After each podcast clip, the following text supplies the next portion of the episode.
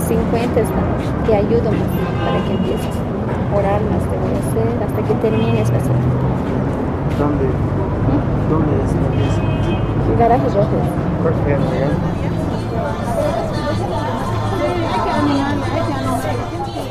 50 bolivianos, 4 euros por pieza, es decir, servicio sexual. Servicio completo, añade la joven. Álvaro parece ser un cliente como los demás que ha venido a este barrio con su amigo Bernardo para tener relaciones sexuales con prostitutas. Aquí en Bolivia la profesión es legal mientras las trabajadoras ejerzan en prostíbulos declarados pero obviamente no es el caso de las jóvenes que están en la acera esta noche. ¿Qué estás pidiendo? Estoy pidiendo chicharrón almuerzo. ¿De dónde? ¿El complejo? En esta avenida 12 de octubre, el distrito rojo de la ciudad de El Alto, decenas y decenas de hombres esperan su turno haciendo fila frente a mujeres que ofrecen sus cuerpos por apenas 4 o 5 euros.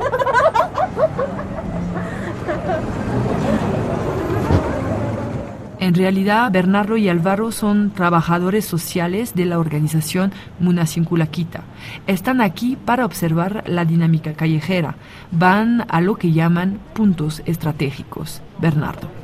Por ejemplo, nosotros trabajamos también con este, con este espacio que es eh, los constructores, le llamamos, son sindicatos que trabajan eh, eventualmente, porque ellos son las personas mm, que están a día a día y nosotros lo lo identificamos como un medio de, comunicación también, nos avisan qué es lo que está pasando. Para nosotros, como trabajadores de, la fundación, es muy complicado ingresar a estos grupos porque si supieran que somos de una institución, nosotros estaríamos cogiendo riesgos, porque también este, eh, la dinámica de trata y tráfico tiene una red muy grande donde también por seguridad nosotros tenemos que saber dónde y cuándo y cómo, con quién. Un trabajo en el terreno esencial para, entre otras cosas, detectar a las más jóvenes. Esa chica era changuita, adolescente parecía. Todo el equipo de Munasim es unánime. No se debe hablar de prostitución cuando son menores de edad, sino de violencia sexual comercial, una de las formas de trata de seres humanos que existe igual bajo otras formas, como por ejemplo las tareas domésticas forzadas. Anne-Liz forma parte del equipo que hace este trabajo de calle cada semana. Pues muchas de ellas piensan que trabajan, que son trabajadoras sexuales, pero en realidad no son están en violencia sexual comercial porque son menores de edad. Y ellas ya trabajan algunas por voluntad, entre comillas. Ya nosotros las, las identificamos y de ahí se inicia un proceso, indicarles a ellas que, que lo que están eh, haciendo no está bien, que incluso está tipificado como un delito. Entonces ese es el trabajo.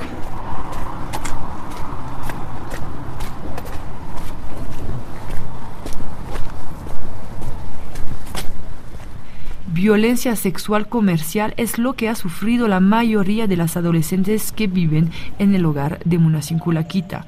Desde fuera nada permite adivinar que se trata de un hogar para jóvenes. Es una casa como las demás en una avenida vacía de la ciudad de El Alto. Ni siquiera el timbre indica nada. Aquí se desconfía del mundo exterior que siempre fue un peligro para estas chicas. Elizabeth Velasco es la directora. Muchas de las adolescentes vienen de familias desestructuradas, con padres con problemas de consumo de bebidas alcohólicas. Algunos de sus familiares son, han sido sus proxenetas. Les han hecho ingresar a la dinámica de violencia sexual comercial por el tema de la necesidad. Por eso nosotros tratamos de indagar mucho sobre la familia para ver si esta familia era el agresor buscar un referente de familia ampliada, un tío, una abuela, quien pueda apoyar. Ya te voy a ayudar. Eva, toca. Toca. Es amarillo. Ay, te voy a ayudar. Seis meses es la duración ideal para quedarse en el hogar, para recibir una atención integral, médica, psicológica, social. Pero algunas viven aquí ya desde hace varios años porque no tienen a quién acudir. La fundación privada Munasinculakita realiza un trabajo de servicio público. Ningún hogar a nivel municipal está especializado para recibir menores de edad. Cada año la policía boliviana recibe alrededor de 500 denuncias por trata de personas y hay muy pocos espacios en los hogares a nivel nacional.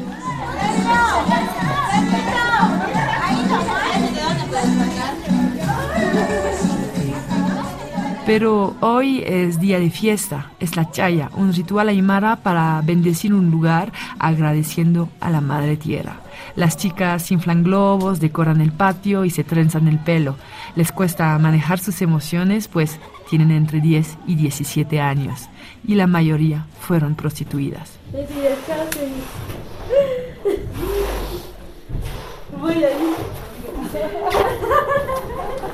Con su famosa baba. Con los famosos globos, ¿puedes Rita tiene 15 y su historia es aterradora. Empezó a tener relaciones sexuales por dinero a sus 12 años. Era la vida difícil porque tendríamos que trabajar día a día, ganarnos un plato de comer. También para eso no había intención de trabajar de cualquier cosa para apoyar a una madre, como hacer cosas malas y algunas buenas, trabajo bueno y cosas malas, trabajo malo, de irse a vender cosas blancas, otro irse a, hacer piezas. También por mis hermanos trabajé. Tengo cinco hermanos. Y las condiciones de trabajo eran difíciles. Eh, a veces no ganaba tanta plata porque el jefe lo le daba al jefe el dinero y él me pagaba. Algunos te obligaban a cumplir la hora exacta que tienes que estar. Si no cumplías te votaban. No, o sea, desde las 6 de la tarde hasta las 7 de la, noche. Y era costoso estar hasta esa hora. Me iba a tomar. Rita fue víctima de trata, pero no sustraída de su entorno. Pero otras, al contrario, son raptadas, más o menos 300 cada año.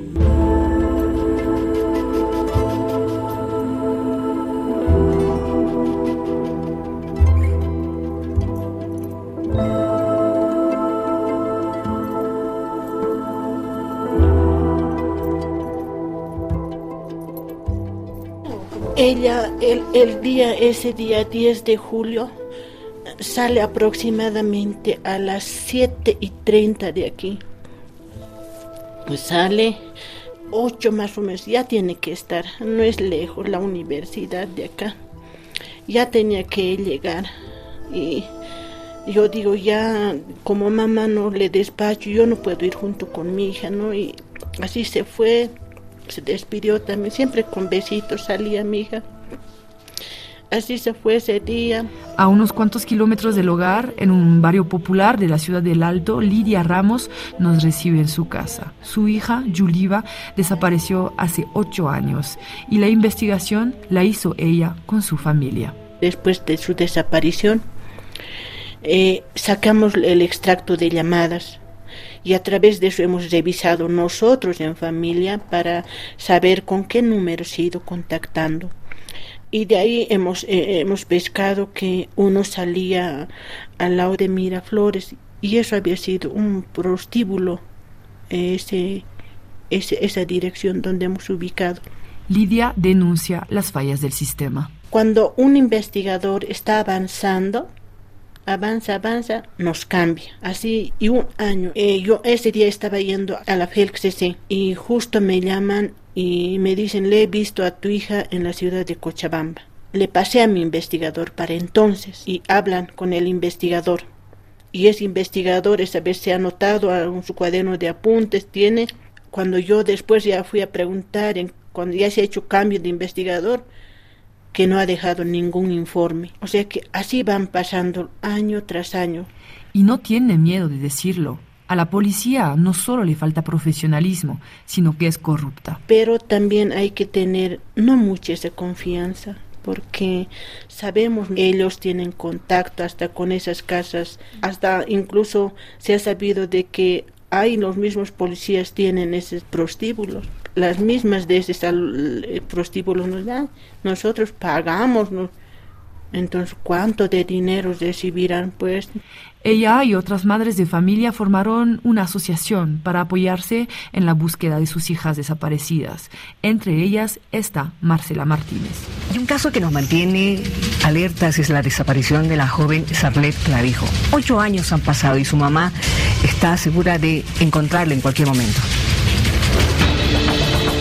Marcela es la madre de Sarlet, desaparecida hace 10 años. Se la ve en la televisión, la entrevistan en las radios y su foto aparece en los diarios. Está convencida de que su hija Sarlet está viva en algún lugar del mundo. Y Marcela, igual que Lidia, no tiene ninguna confianza en la policía y aún menos en la justicia boliviana. Y siendo abogada, sabe mucho del tema. El problema es justamente los altos niveles de corrupción que se manejan ya en el ejercicio de la práctica en el área penal, porque aquí no sirve ser buen abogado ni, ni tener las mejores notas ni las mejores especialidades, maestrías, doctorados, si uno no va y tiene que dar la famosa coima. Yo no la he dado ni la voy a dar y lo que hago es justamente irme con los medios de comunicación por detrás para garantizar que se cumpla y no tener que dar esa, ese, dinero ilegal y ser parte de la, corrupción. Pero justamente por eso, mi mismo caso, inclusive ahora está cerrado, cuando la norma internacional indica que los casos de trata de personas no prescriben, que ni siquiera ya tengo a quién acudir porque la última resolución de cierre del caso me la han firmado los siete fiscales del área. Y eso está más que claro. Lo que querían era que yo les pague. Y no les he pagado ni les voy a pagar. Y el rato que la tenga mi hija conmigo, les voy a iniciar procesos a cada uno de ellos.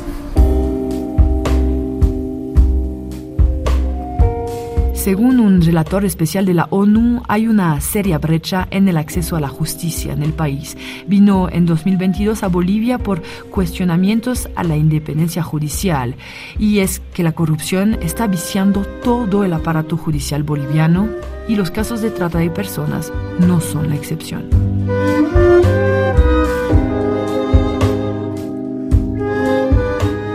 Desde La Paz, Bolivia, fue un reportaje de Alice Campeñol para Radio Francia Internacional.